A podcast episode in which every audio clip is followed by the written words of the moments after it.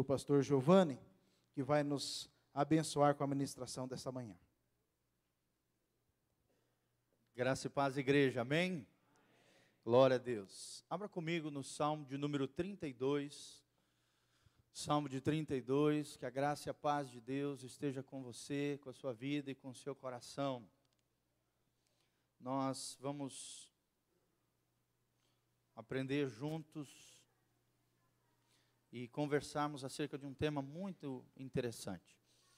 Desde o começo do ano, Deus tem nos levado a toda a igreja, né, todas as ministrações, tudo aquilo que falamos aqui, é, Deus tem dado um mover sobre a santificação. Sobre a igreja se preparar para o arrebatamento da igreja, para a volta de Cristo. E hoje nós vamos também abordar um desses temas. O pastor é, Rodrigo tem ministrado bastante sobre esse assunto. E eu quero também continuar esse mover de Deus, nos levando a entender é, o que é o pecado e as suas consequências.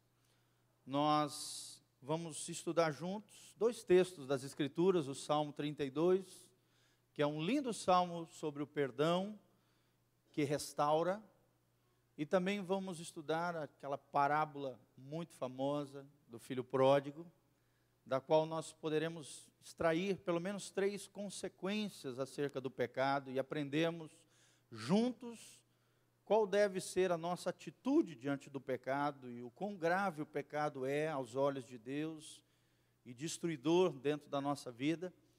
E juntos vamos refletir acerca disso, vamos lutar contra isso e vamos caminhar em santificação e honra diante do nosso Deus. Amém?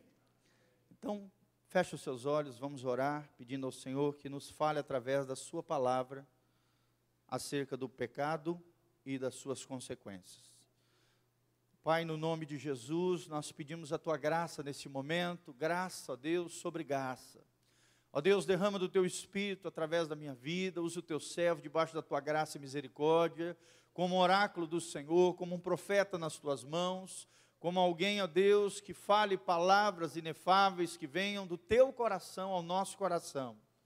Pai, que possamos entender que o Senhor ama os pecadores, mas odeia o pecado. E o pecado tem que ser enfrentado de frente. Temos que lutar contra ele, Pai, temos que abominar o pecado da nossa vida. Ó Deus, tratá-lo, ó Deus, como algo horrível aos teus olhos e vencermos ele através do poder do teu espírito. Pai, ó Deus, ministra em cada coração, abre o entendimento, os olhos do seu entendimento sejam abertos, ó Deus, pelo teu poder. Derrama sabedoria, inteligência espiritual, graça, ó Deus, sobre cada vida, sobre cada coração, aquele que está atolado no pecado, ó Deus, ou envolvido por essa cegueira espiritual, que o Senhor arranque em nome de Jesus e o leve, ó Deus, a um lugar de purificação, de restauração, de honra e de santificação aos olhos do Senhor. É o que nós te pedimos, ó Deus, nessa manhã, diante da tua presença, em o nome de Jesus. Amém e amém. Então, vamos ler o Salmo de número 32. É um dos salmos que a gente mais usa no gabinete pastoral, porque, como os irmãos sabem, muitas pessoas, além de conselhos, de vir fazer um bate-papo com o pastor, muitas delas vêm ao gabinete, vêm ou nos procuram para confessar os seus pecados. E esse é um dos trechos mais comuns de nós lermos na vida das pessoas, porque tem verdades maravilhosas aqui acerca do pecado e da sua consequência. Esse é o tema da ministração nessa manhã: pecado e consequências. Nós vamos ver que se nós pensarmos nas consequências do pecado, cerca de um a dois minutos, nós não vamos pecar. Amém? Então é importante quando você estiver diante de uma tentação, de uma luta, de uma dificuldade, se sentindo fragilizado ou ali na beira do pecado, do abismo, do mal, você precisa pensar na consequência que o pecado vai trazer, na destruição e ruína que ele acaba gerando na sua vida e no seu coração, afetando a tua vida espiritual, às vezes afetando pessoas ao seu redor. E se você parar para pensar um a dois minutos acerca das consequências do pecado, Deus vai te dar força e vigor e unção para vencer a tentação e triunfar sobre o pecado no nome de Jesus. Amém? é possível um ser humano vencer o pecado, triunfar sobre as tentações. É possível viver uma vida santa diante de Deus, senão Deus não mandaria nós vivermos, não nos ordenaria caminharmos em santificação e honra diante do Senhor. É claro que nós sabemos que ao longo da nossa história, como seres humanos, somos pecadores, às vezes vamos tropeçar, vamos cair, vamos errar. O pecado significa isso: errar o alvo, desobedecer a Deus, quebrar as leis impostas de Deus, por Deus, para nos proteger. E nós precisamos entender, querido, que precisamos enfrentar o pecado de frente. Mas Deus nos dará força para vencer toda e qualquer dificuldade. Amém? No mundo tereis aflições, mas tem de bom ânimo. Eu venci o mundo, diz o Senhor Jesus. Você também pode vencer toda e qualquer dificuldade, na glória e no poder de Deus, em nome de Jesus. Salmo 32: Bem-aventurado aquele que tem as suas transgressões perdoadas e seus pecados apagados. Como é feliz aquele a quem o Senhor não considera iníquo e em cuja alma não há hipocrisia. Nessa versão que vocês estão vendo, projetada, diz: e em cujo espírito não há dolo, não há engano, não há hipocrisia, diz a minha versão aqui. Ou seja, não vive enganado. Enquanto mantive meus pecados inconfessos, meus ossos se definhavam e minha alma se agitava em angústia. Aqui nós estamos vendo as consequências, né? Os ossos definhando, ou seja, afetando o corpo, a alma se agitando em angústia. Versículo 4: Pois dia e noite a tua mão pesava sobre mim, e as minhas forças se desvaneceram como a seiva em tempo de seca. Confessei-te o meu pecado, reconhecendo a minha iniquidade, e não encobri as minhas culpas. Então declarei: Confessarei minhas transgressões para o Senhor, e tu perdoastes a culpa dos meus pecados. Dessa maneira, todos os que têm fé orem a ti, enquanto podes ser encontrado. Quando as muitas águas se levantarem, elas não os alcançarão. Amém? Olha que vida tremenda, né?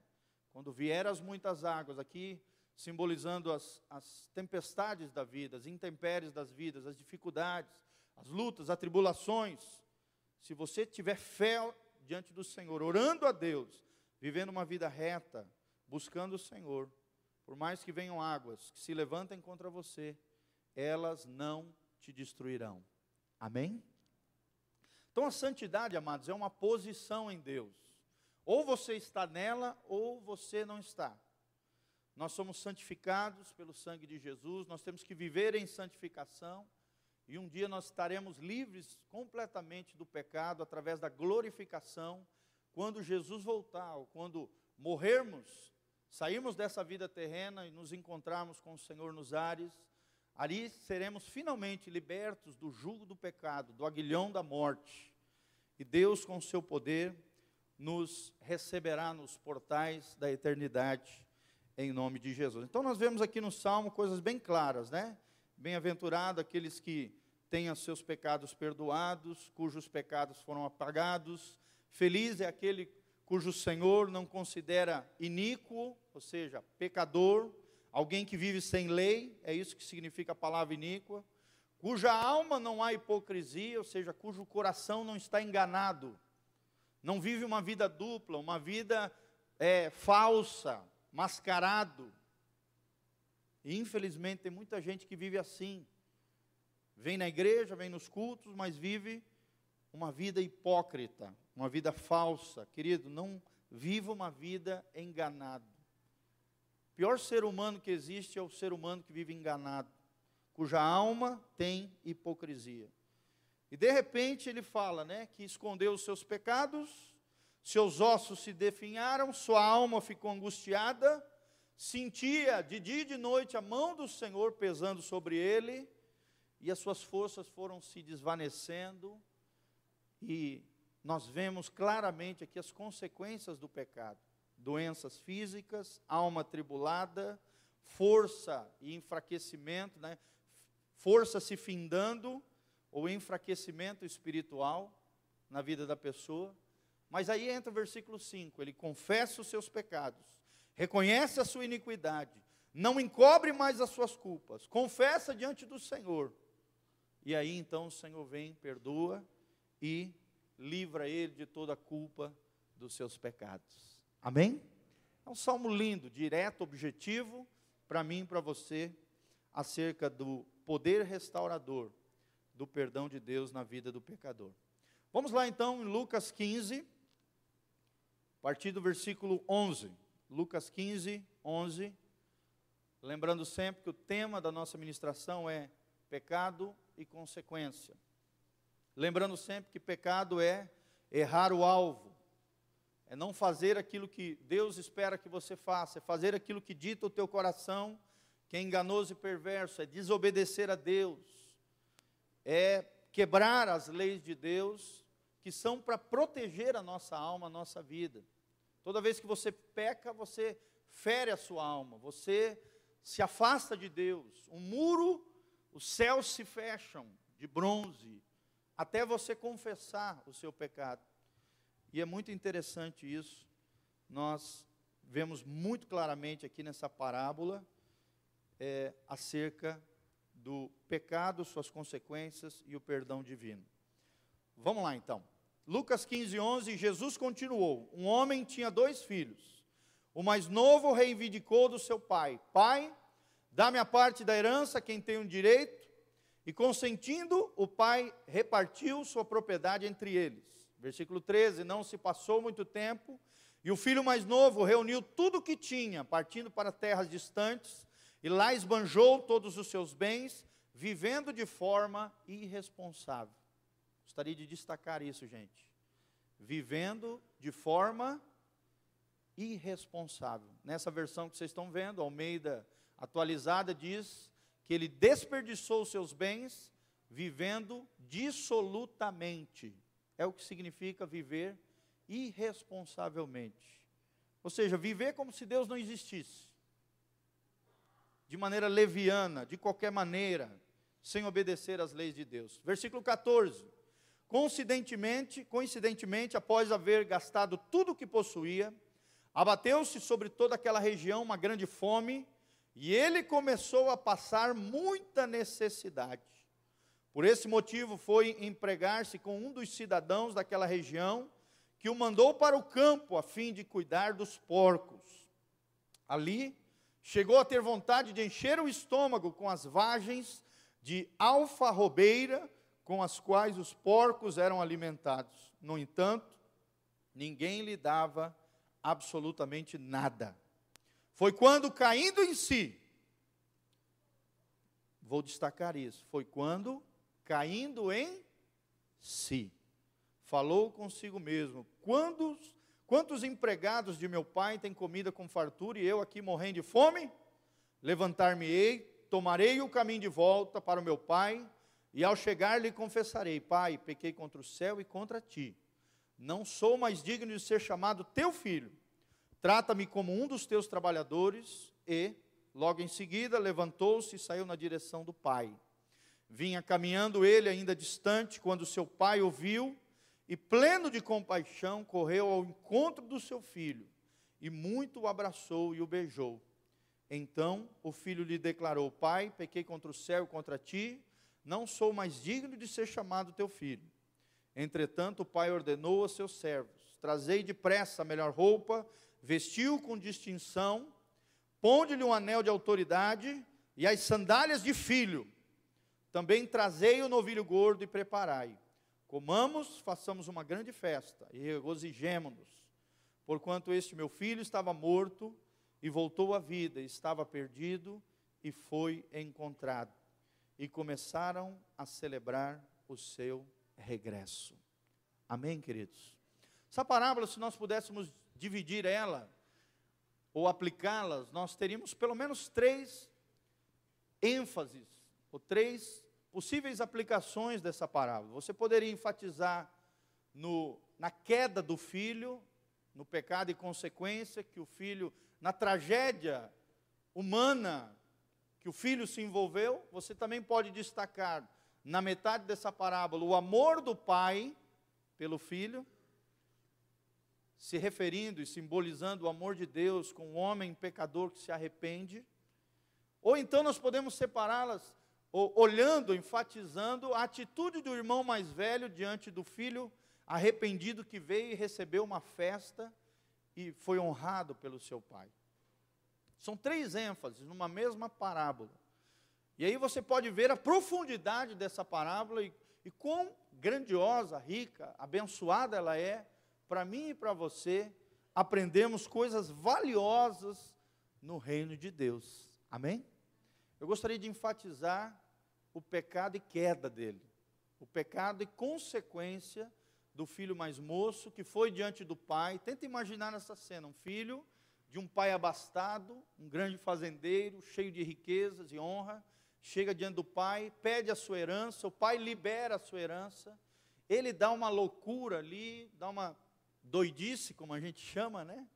E vai viver de maneira dissoluta, gasta de maneira irresponsável tudo aquilo que o pai e a família adquiriu com tanta luta e com tanto esforço durante toda a sua história, e de repente acaba todos aqueles recursos, toda aquela herança, vem uma grande fome naquela terra e aquele filho passa por uma situação terrível de miséria, de fome e de desgraça humana, se assim pudéssemos falar. A tal ponto que aquele filho tem que ir trabalhar na fazenda de uma outra pessoa, numa chácara, fazenda, de uma outra pessoa para cuidar dos porcos daquela pessoa, e nem o alimento recebia direito. A tal ponto que a Bíblia fala que ele tinha desejo de comer a comida dos porcos. Isso é horrendo, queridos. Isso escandalizava o povo judeu naquela época.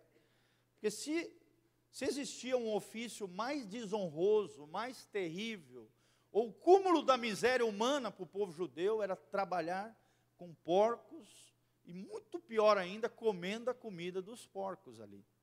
O porco para o judeu, vocês sabem, era considerado um animal imundo, sujo, terrível. E nós vemos que Jesus realmente revela o, o, o poço profundo a que esse filho mais moço acabou caindo por causa do seu pecado. Nós precisamos aprender isso, amados todo pecado traz consequência. Amém? Fala comigo, todo pecado traz consequências. Todo pecado nós sabemos na Bíblia, Deus Deus não tem níveis de pecado, pecadão e pecadinho. Pecado é pecado para Deus. Mas cada pecado tem consequências diferentes. E pecado é algo que precisa ser enfrentado. É errar o alvo é desobedecer a Deus, é quebrar as leis de Deus. Amém? O problema é que nós vivemos num mundo, o mundo de hoje é um mundo que não quer ser confrontado pelo pecado. Falar e pregar acerca do pecado é uma palavra que as pessoas não gostam de ouvir. Não é uma pregação que o pessoal sai da igreja e fala: "Nossa, foi legal, que culto abençoado". As pessoas não querem ser confrontadas com o pecado. O pregador que fala acerca do pecado é rechaçado, é não é não é querido. Mas a Bíblia é cheia de mensagens acerca do pecado, porque o pecado é a maior tragédia que houve na história do homem. Nós sabemos a origem do pecado através de Adão. Através de Adão, o pecado foi infestado a toda a humanidade, afetou toda a criação de Deus. Mas o pecado é algo que acontece no dia a dia do cristão, acontece na vida de todos os seres humanos e ele precisa ser enfrentado. Amém? Nós vivemos um tempo de relativismo moral. Né? Hoje, a lei que se prega no mundo aí fora é a lei da subjetividade da consciência humana. Ou seja, mais ou menos assim: cada cabeça, uma sentença. Cada um anda na luz que tem. O que talvez seja pecado para você não é para mim. O que você acha errado, eu já não acho. Então se tirou o referencial do que é certo ou errado, porque o homem atual, o homem moderno, abandonou as Escrituras, abandonou a Bíblia e quer seguir o seu coração, enganoso e perverso. Quer tirar a verdade absoluta da palavra de Deus e criar uma verdade relativa aquilo que pode ser verdade para você, talvez não seja para mim. É bem assim que as pessoas falam lá fora. Não é verdade?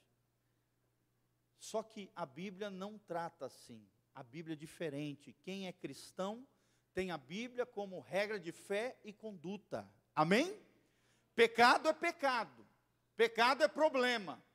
É mais que problema, é um problema a ser encarado. Hoje até o ser humano gosta muito de falar isso. Ele não fala eu pequei, ele fala eu tenho um problema. Não é verdade? Ah, eu tenho uma fragilidade, fragil, fragilidadezinho, tenho uma dificuldadezinha aqui. Pecado é pecado. Pecado destrói a alma. Pecado tem consequências. E nós vemos pelo menos três grandes consequências aqui na vida do filho mais moço. Primeira consequência do pecado no filho mais moço é o entorpecimento. Entorpecimento. Ou seja, o, o pecado anestesiou a sua alma. O pecado afetou o seu coração. Ele queria aproveitar a vida. Ele queria viver irresponsavelmente. Ele queria seguir os seus sentimentos e as suas emoções. Toma cuidado, meu irmão. Os teus sentimentos podem te levar à ruína. Né? Tem muita gente que fala assim: ai, pastor, eu estou sentindo que eu devo fazer isso. O crente não é e não pode ser guiado por sentimento, por emoções. O crente tem que ser guiado por convicções, por princípios. Princípios e valores do reino de Deus que nos norteiam os princípios e valores do reino de Deus são como guard-rails, ou seja, aqueles muros de proteção que existem numa pista de automóvel em meio às montanhas. Se não houver aquelas, aqueles muros de contenção, na estrada da vida você vai cair nos abismos do pecado, vai se arrebentar, se ferir e pode até morrer espiritualmente. As leis de Deus, os valores do reino de Deus, os princípios de Deus, são muros protetores que nos protegem de nos machucarmos, de ferirmos a nossa alma, de nos arrebentarmos. E muitas vezes a gente tem aversão a isso, não é verdade? A Bíblia diz: tudo me é lícito, mas nem tudo me convém. Tudo me é lícito, mas não me deixarei dominar por nenhuma delas. Se tem algo que te domina, querido, isso se torna o seu Senhor. Isso tira o lugar de Deus. Agora, se o Espírito Santo te dominar, o Deus da Bíblia é o teu Senhor. Amém? O crente pode fazer tudo, mas nem tudo convém ao crente fazer. E quais são esses muros protetores na vida do crente? É a palavra de Deus, são os valores do, do reino de Deus, são os princípios abençoadores que Deus colocou e nos norteou para que não venhamos a cair num abismo chamado pecado. Amém? Pecado, só para te ilustrar, querido, é igual um pezinho bem bonitinho de morango, numa ilhazinha, rodeada de um lago, cheio de sujeira e lixo tóxico. Você olha de longe aquele pezinho, o desejo brota. Nossa, que árvore bonita. E do meio da árvore um morangão vermelhão, bem bonito e gostoso. É assim o pecado. Ele é bonito, ele é gostoso, ele é prazeroso, ele é atraente. E aí você olha aquela ilha, só que para chegar lá você tem que se afundar no lixo e na sujeira e nadar até naquela ilha.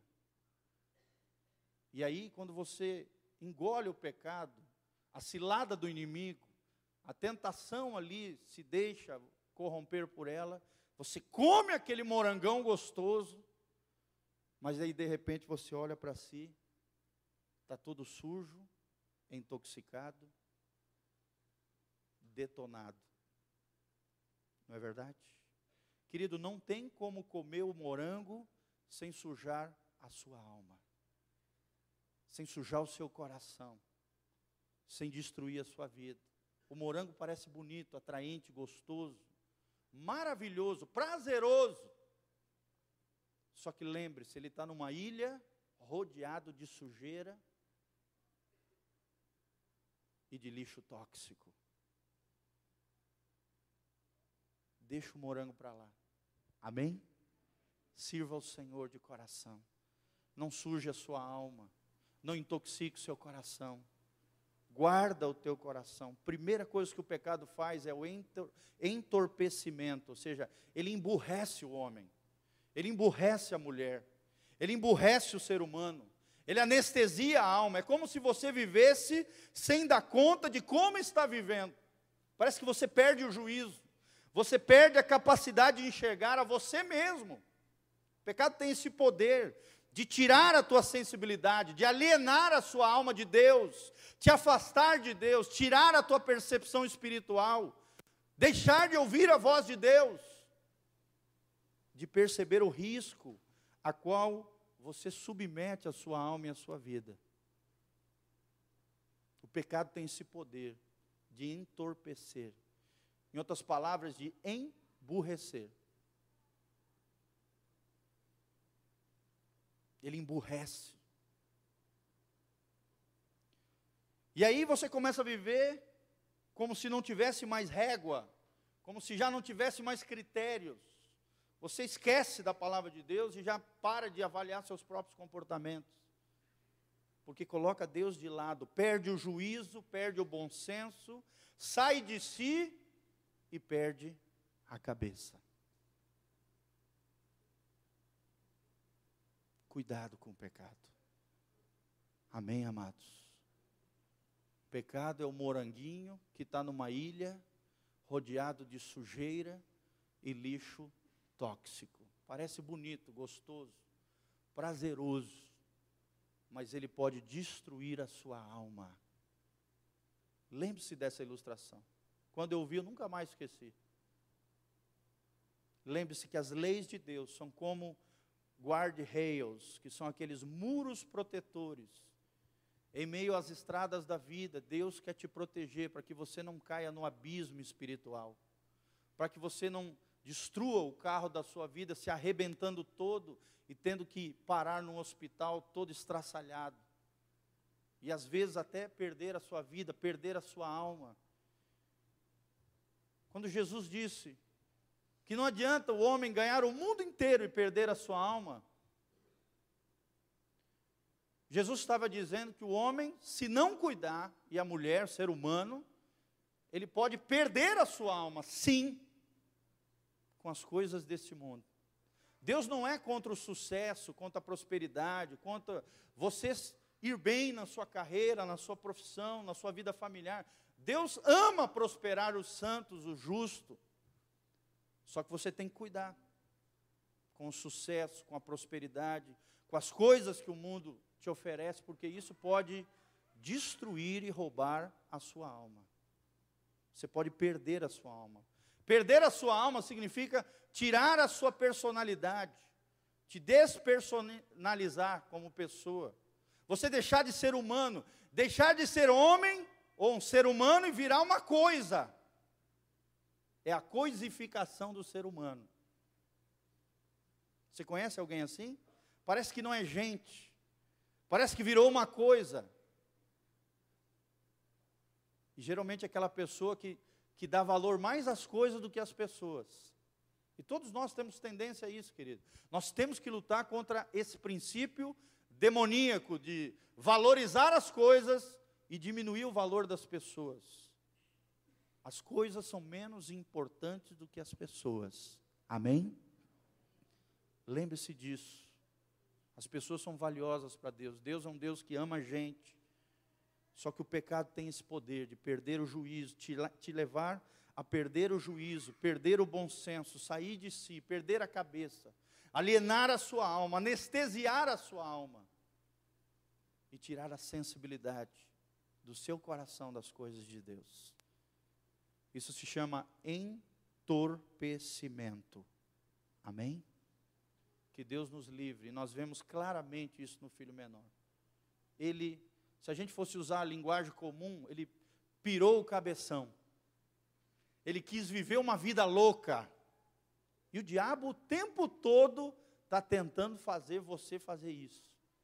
Nós vivemos tempos terríveis, onde o diabo potencializou o mal.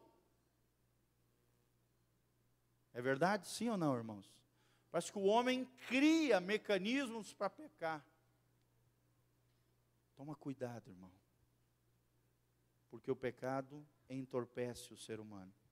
Segunda característica, muito clara aqui: o pecado nos cega.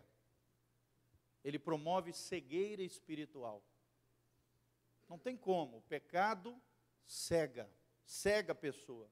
Ele nos faz cativos de um objeto de desejo. Você começa a desejar muito aquele morangão bonito.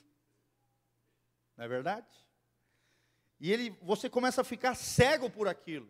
Isso a Bíblia chama de concupiscência.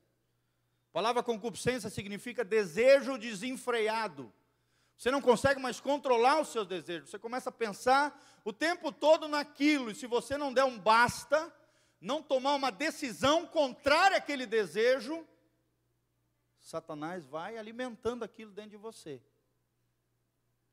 E aí você começa fica tão cego que você não se percebe que para chegar naquele morango, você tem que se atolar naquele lago de sujeira e de lixo tóxico. Parece que você não percebe que está nadando num lixo tóxico e na sujeira. O ser humano é assim. Esse filho mais moço foi assim. Viveu irresponsavelmente Fala comigo, viver irresponsavelmente. Uma vez eu vi num livro sobre liderança de um autor norte-americano, achei tremendo. Ele fala assim: a maior característica de maturidade cristã é a responsabilidade. Amém? Será que você é responsável, querido?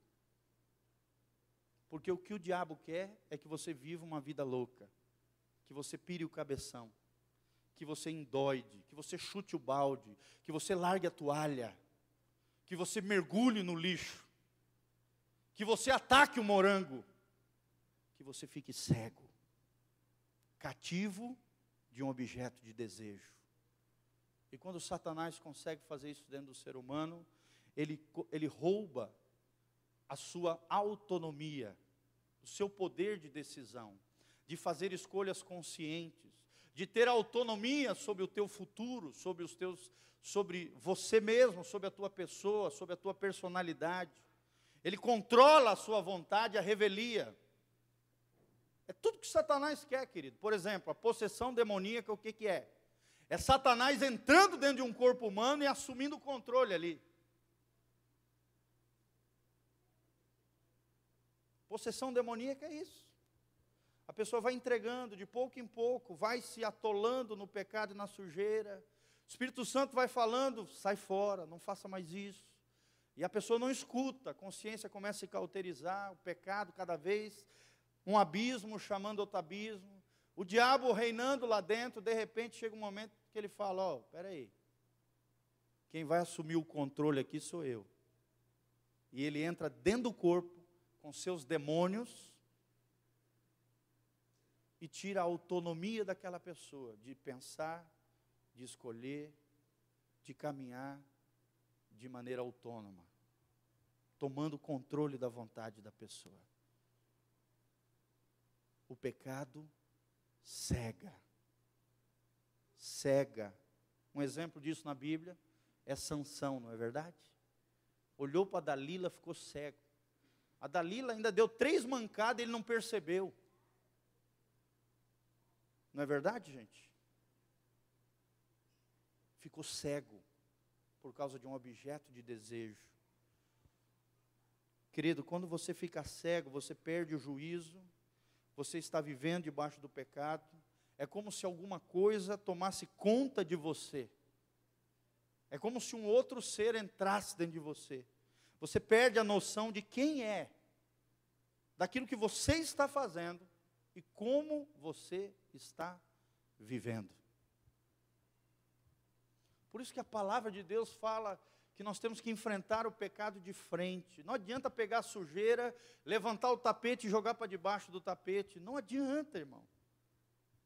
A sujeira tem que ser limpa, lavada e purificada pelo poder do sangue de Jesus. Quando você confessa o pecado, Deus vem e te purifica. Mas se você não conseguir sozinho vencer o pecado, aí a Bíblia diz lá em Tiago que nós temos que confessar o pecado a um irmão mais velho, a, um pastor, alguém que possa ter estrutura de te ouvir e te ajudar. Porque quando você confessa o pecado, você é curado. Amém? Eu vou repetir. Você confessa a Deus e é purificado. Você confessa aos homens e é curado. Agora, claro, não estou falando para você sair abrindo teu coração e os teus pecados para qualquer pessoa, principalmente não com fofoqueiros. Pessoas que vão te expor, não escolha. Pessoas maduras, corretas, não precisa ser obrigatoriamente um pastor. Mas pessoas que realmente possam te ajudar, orar por você e te tirar dessa força iníqua que tem tomado conta do seu coração e da sua vida. O pecado nos cega, é como se alguma coisa tomasse conta de você. Você perde a noção de quem é, o que está fazendo e como está vivendo. Então nós já vimos duas coisas, duas consequências do pecado. Primeiro, ele entorpece. Em outras palavras, emburrece.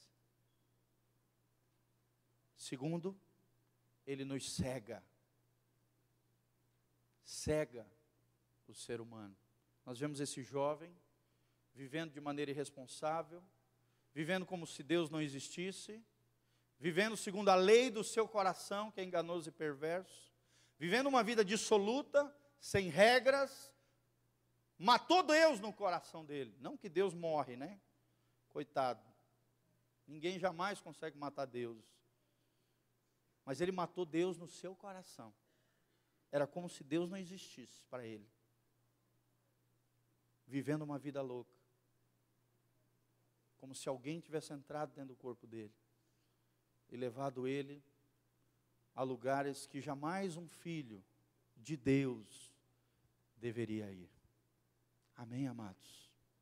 Você está percebendo como é, como é sinistro, né? O pecado, como é terrível o pecado entorpece, nos cega. Está muito claro em Tiago 1, 13 a 15. Abra lá comigo. Tiago 1, 13 a 15. Lá no final da Bíblia.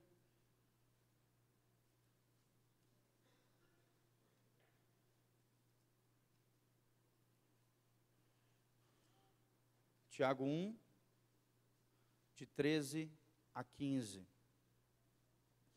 Olha o que diz aqui a Bíblia. Tiago 1, de 13 a 15: Entretanto, ninguém ao ser tentado deverá dizer: Ah, estou sendo tentado por Deus. Ora, Deus não pode ser tentado pelo mal, e a nenhuma pessoa tenta.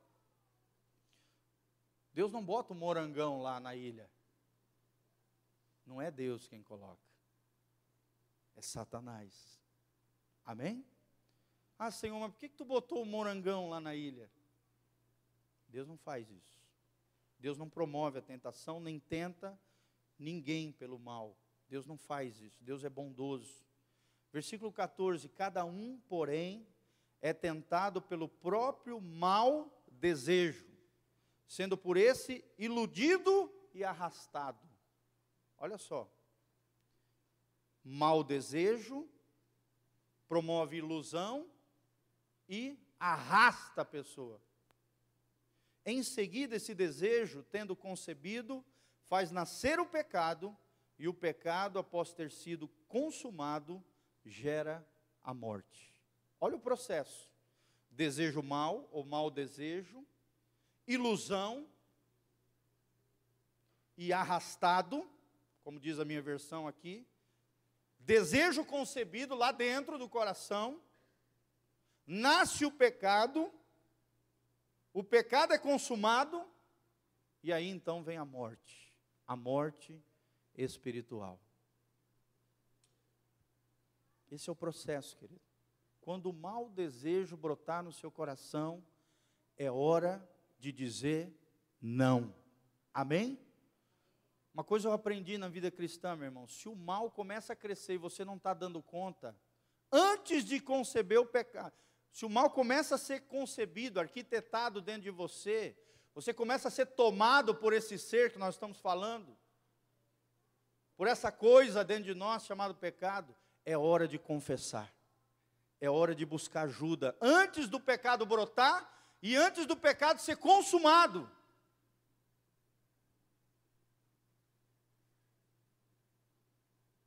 Será que é assim que nós temos lidado com o pecado, querido? Primeiro, é claro, você precisa tentar fazer isso sozinho. Porque você precisa aprender sozinho a lidar com o pecado. Se você não estiver dando conta, sozinho busque ajuda. Busque ajuda. Busque ajuda. Mas não deixe o pecado crescer dentro de você. Um gigante chamado ego, egolias. Não deixe, irmão. Porque se o pecado for gerado e concebido dentro de você, e você não parar esse mal que está tomando conta da sua vida, ele vai ser consumado, e aí a morte espiritual vai acontecer. Toma cuidado. O pecado cega. E a terceira consequência do pecado perdemos o contato com a nossa identidade. Fala comigo, perder o contato com a sua identidade. Você esquece que você é filho, que você é filho de Deus, que você é amado do Senhor, que você é um homem de Deus ou uma mulher de Deus. Querido, quando o pecado começar a brotar dentro do seu coração, Começa a falar para você mesmo: não, eu sou um homem de Deus. Se você é mulher, eu sou uma mulher de Deus. Homem de Deus não faz isso. Mulher de Deus não faz isso. Se não conseguir resolver isso sozinho, busque ajuda. Mas não perca a sua identidade de filho de Deus. Esse jovem perdeu. Ele esqueceu de quem ele era filho o quão abençoado ele era, o quão maravilhoso era o seu pai. E caiu em miséria profunda, a tal ponto que teve que comer, desejava comer a comida dos porcos. E ninguém lhe dava nada, a Bíblia diz, que nem a comida dos porcos ele comeu. Você consegue imaginar tamanha miséria? Tamanha sujeira, tam, tamanha despersonalização humana, desumanização. O pecado ele faz isso, querido, ele te desum, desum, desumaniza. Você deixa de ser humano e vira um bicho. Você vira uma coisa. Você se destrói. Você se transforma num ser que você não é. Você perde o contato com a sua identidade. Pastor, mas que identidade é essa? é a imago Dei, ou seja, a imagem de Deus. Você foi feito à imagem e semelhança de Deus. Você é filho de Deus. Você é amado do Senhor. Amém, queridos? E é interessante, né, amados? Quando a gente peca, parece que Deus está longe, parece que tem um muro aqui entre nós e Deus, e realmente acontece isso. Parece, parece que a gente se sente sujo, a culpa vem, a alma fica angustiada, igual o Salmo 32, o corpo começa a se fragilizar, o espírito fica abatido, parece que a força espiritual começa a se desvanecer. Parece que Deus já não te ama mais. Parece que é difícil ser cristão. Porque o diabo é especialista em gerar crise dentro do coração humano. E ele é especialista fazer, ele é especializado em fazer isso quando você peca. Mas aí nós vemos a atitude do filho aqui. O que eu acho lindo nessa parábola é o momento em que o filho olha para si, naquela situação de miséria, querendo comer a comida dos porcos. De repente a Bíblia diz que ele cai em si. ele se lembra do pai, ele se lembra do que ele era, ele se lembra do amor do pai. E aí ele toma uma decisão: eu vou voltar. Nem que seja para mim ser um servo do meu pai, nem que seja para mim ser um trabalhador, porque até os trabalhadores têm uma vida melhor do que eu estou aqui. Ele cai em si. Amém? Meu irmão, será que você cai em si depois de pecar?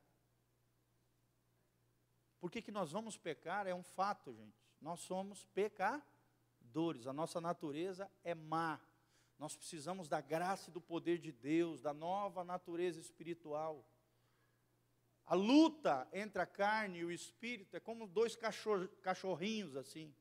Um azulzinho, que é a vida espiritual, a vida no espírito, e um cachorrinho vermelho, dois pitbull lutando um contra o outro. Aquele que você alimentar vai vencer a batalha. Se você alimentar o cachorrinho azul, a vida espiritual, esse vai vencer o cachorrinho vermelho, que vai se enfraquecer, desvanecer e vai perder a luta. Que cachorrinho tem vencido na sua vida? O vermelho, que é a carne, a natureza pecaminosa, ou o cachorrinho azul, a vida espiritual? Nós aprendemos no último curso de veredas que não tem como a vida espiritual e a vida carnal, né, a vida na carne, são como se fossem duas portinhas de abre e fecha. Se você abrir a vida espiritual, a vida carnal fecha e você mortifica a carne. Se você viver na carne, você abre a janelinha da carne, do cachorrinho vermelho, e você fecha da vida espiritual. Não tem como as duas janelinhas ficar abertas. Se você alimenta uma, a janelinha daqui abre e fecha aqui. Se você alimenta aqui, essa abre e a outra fecha. Que portinha está aberta na sua vida? Da vida espiritual ou da carne, da natureza corrompida? Que cachorrinho você tem alimentado? O cachorrinho azul, da vida no espírito, ou o cachorrinho vermelho, da vida carnal? Quem você tem alimentado, querido? Esse vai vencer a batalha. O pecado tem essa capacidade de roubar o ser humano de si mesmo. É como se outra pessoa passasse a viver, pensar e falar em nosso lugar. Você pode perceber, querido, quando você começa a pecar, por exemplo, a ira. Por isso que a Bíblia diz: não deis lugar à ira. Né? Não, a Bíblia diz: irai-vos, mas não pequei. E logo embaixo, em seguida, diz: não deis lugar ao diabo. Porque a ira tem esse poder de te transformar num monstro. Sim ou não? Quantas pessoas foram mortas num momento de ira, de raiva? A pessoa sai fora de si, parece que outra pessoa passa a viver, pensar e falar em nosso lugar. Porque a ira vai tomando conta dentro da pessoa. E o diabo entra. Entra. Ele é especialista em entrar quando você fica irado. Por isso que Paulo fala em Efésios: não deis lugar à ira. Irai-vos, mas não pequeis. Não se põe o sol sobre a vossa ira. Significa que se algo está mal resolvido com alguém, não deixa anoitecer, vai lá e acerta. Vai lá e restaura pede perdão, reconcilia. Não dê lugar ao diabo. Então o pecado faz isso, querido. Nós perdemos o contato com a nossa identidade. Somos filhos de Deus, somos a imagem de Deus. O filho mais novo são aqueles que vivem entregues às suas paixões, vivem sem regras, vivem sem censuras, se entregam a seus apetites, instintos e taras. Você conhece alguém assim? Pessoa parece que não se controla, ela não se domina. Parece que algo domina ela. É isso que o pecado faz. Ele coloca Satanás lá no volantezinho da sua alma e dizendo: Uh, sou eu quem manda aqui. Porque ele comeu meu moranguinho e sujou a sua alma.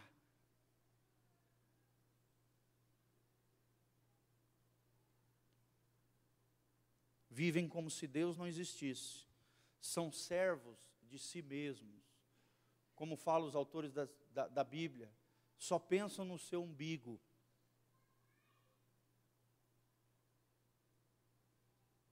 O filho mais novo é isso, parece um bicho, a tal ponto que ficou ali com os porcos, alimentando os porcos e querendo comer a comida dos porcos.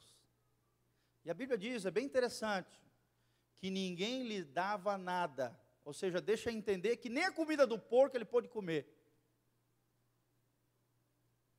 Olha que coisa feia, um ser humano virando bicho, se desumanizando, se desonrando.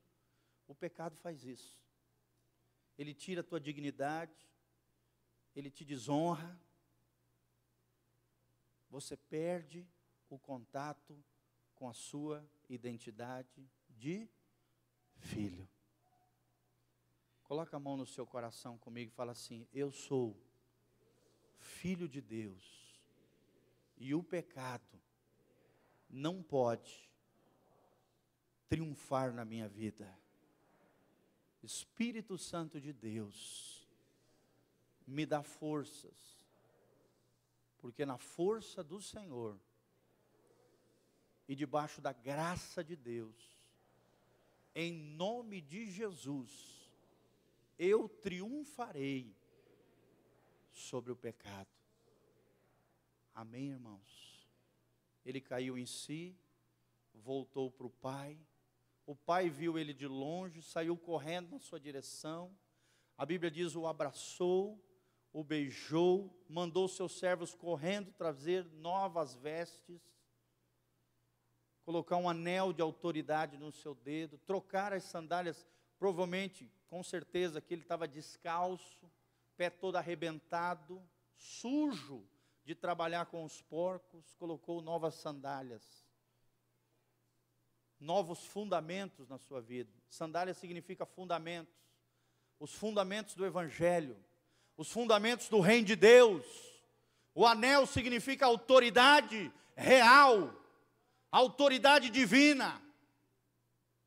Quando você se arrepende, a autoridade é restabelecida na sua vida. Os fundamentos são colocados de novo como base da sua vida e da sua existência. Novas vestes você recebe. Você tira aquelas vestes de vergonha, de desonra, de, de desumanização, de bicho, de miséria, e se reveste das vestes de justiça de Jesus da santidade de Jesus, da graça de Jesus. E o Pai vem e te abraça, te beija, te acolhe e faz uma festa para você. Matando um cordeiro, olha, o cordeiro é Jesus. Para festejar o pecador que volta arrependido para a casa do Pai. Amém, amados? Três consequências terríveis do pecado na vida do homem: o entorpecimento, pecado emburrece. Segundo, o pecado nos cega, cegueira espiritual. Parece que outra pessoa vem morar dentro de nós e toma conta do nosso ser. E terceiro, perdemos o contato da nossa identidade de filhos esquecemos quem é o nosso Pai, quem nós somos em Deus. E o diabo destrói e detona com tudo. Mas se eu e você nos arrependermos, Deus restaurará a nossa sorte. Amém? A palavra de Deus diz: se confessarmos os nossos pecados, Ele é fiel e justo para nos perdoar de toda injustiça. Toda injustiça. Se andarmos na luz, como Ele na luz está, temos comunhão uns com os outros, e o sangue de Jesus nos purifica de todo o pecado. Amém? Que coisa maravilhosa. Amém? Para terminar, gente, os limites devem ser respeitados, sem que o prazer seja suprimido. A Bíblia não está dizendo que você não pode ter prazer ou felicidade nessa vida. Pense nisso, os limites devem ser respeitados sem que o prazer seja suprimido. Os prazeres podem ser desfrutados sem que os limites sejam sacrificados. Ou seja, pode ter prazer, só que tem que respeitar os limites estabelecidos por Deus.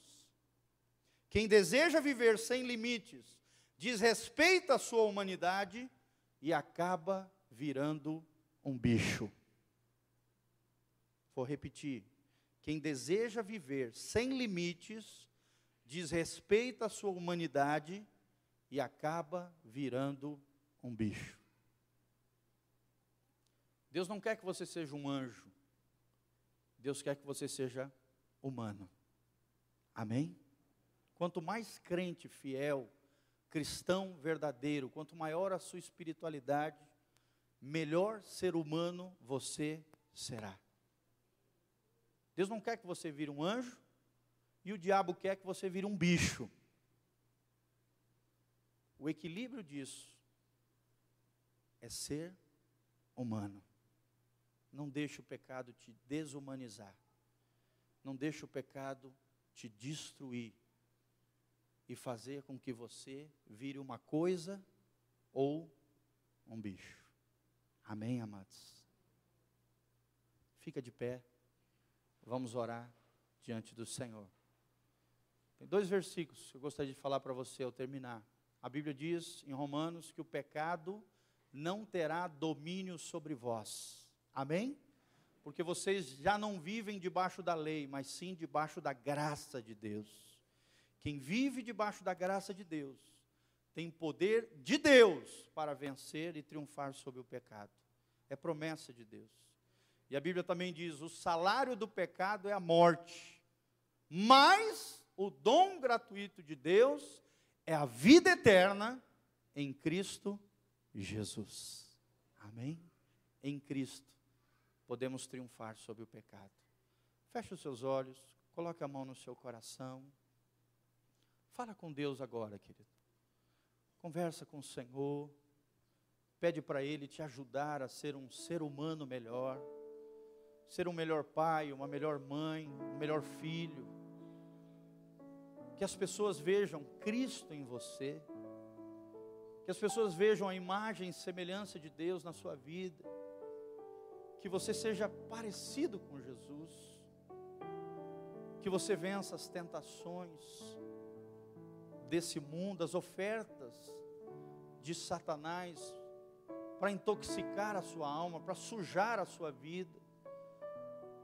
Peça perdão pelos seus pecados. Jesus está aqui para te perdoar. Caia em si. Tome uma decisão de retorno aos braços do Pai, à casa do Pai.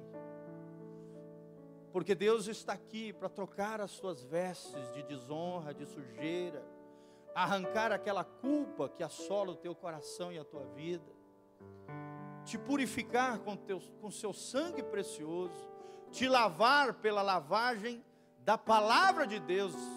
Deus te lava, Deus te purifica, Deus te restaura, Deus te levanta. Você pode triunfar sobre o pecado, você pode vencer toda e qualquer iniquidade pelo poder e a força de Deus. A graça de Deus está disponível para você, basta se arrepender só não serão salvos os corações impenitentes, ou seja, aqueles que não se arrependem, aqueles que não caem em si, aqueles que não retornam para os braços amorosos do Pai, aqueles que querem viver sem lei, irresponsavelmente, como se Deus não existisse. Mas com você não será assim. Você é filho de Deus, você tem identidade, você tem um destino eterno traçado por Deus Deus tem um lugar para você no seu propósito divino. Deus quer restaurar a tua sorte, a tua família, a tua vida. Deus quer lançar os pecados no mar do esquecimento e nunca mais fazer menção disso. O Senhor está aqui para desintoxicar a tua alma, para lavar as, o teu coração e a tua vida. Abandona o pecado e volta para Deus. É Deus falando, filho, volta para mim. Chega de comer a comida dos porcos. Chega de viver uma vida de miséria. Chega de se desumanizar. De virar um bicho, de virar uma coisa. Eu te quero de volta. Nos meus braços de amor.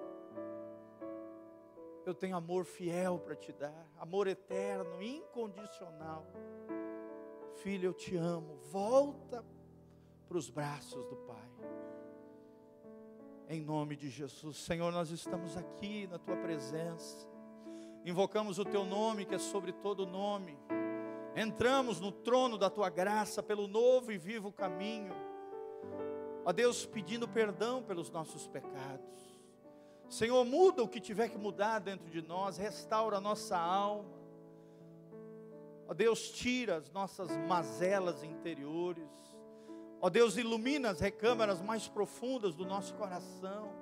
Tira toda sujeira, toda semente maligna, todo engano de Satanás, toda cegueira espiritual, todo entorpecimento, toda burrice toda crise de identidade, ó Deus, toda falta de sensibilidade espiritual. Senhor, dá-nos sensibilidade à voz do teu espírito. Tira demônios de dentro de pessoas que estão governando lá dentro e fazendo a festa. Senhor, leva ao quebrantamento, ao arrependimento, à mudança de vida, mudança de história. Senhor, queremos ser filhos que voltam aos braços do Pai.